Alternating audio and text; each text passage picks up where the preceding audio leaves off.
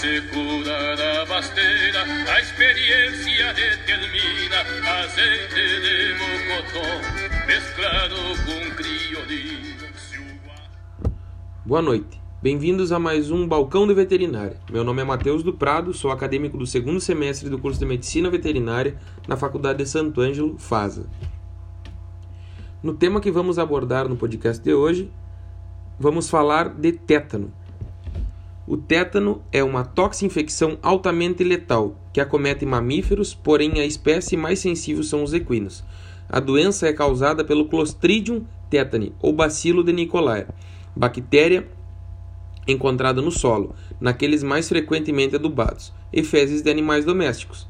Os esporos do microorganismo podem se manter infectados, infectantes no solo por períodos superiores a 40 anos.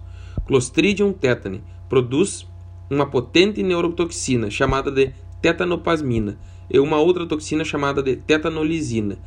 Os sinais clínicos do tétano são o alvo da tetanoplasmina é o sistema nervoso central. A toxina bloqueia seletivamente a transmissão de neurotransmissores inib inibitórios. Em, conse em consequência dessa inibição, o animal apresentará a hiperexcitabilidade reflexa, acompanhada de movimentos tônicos espásticos da musculatura esquelética.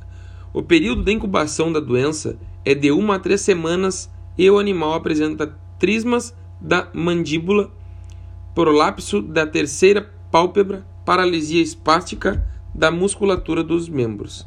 O diagnóstico da doença se dá pelo diagnóstico clínico, feito com base nos sinais clínicos que, não, uh, que, que, são, que são característicos da doença, histórico e presença de porta de entrada para o agente.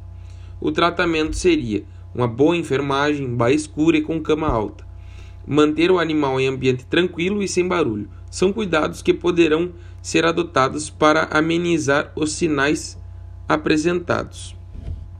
Esse foi mais um momento no balcão de veterinária. Muito obrigado pela atenção de todos.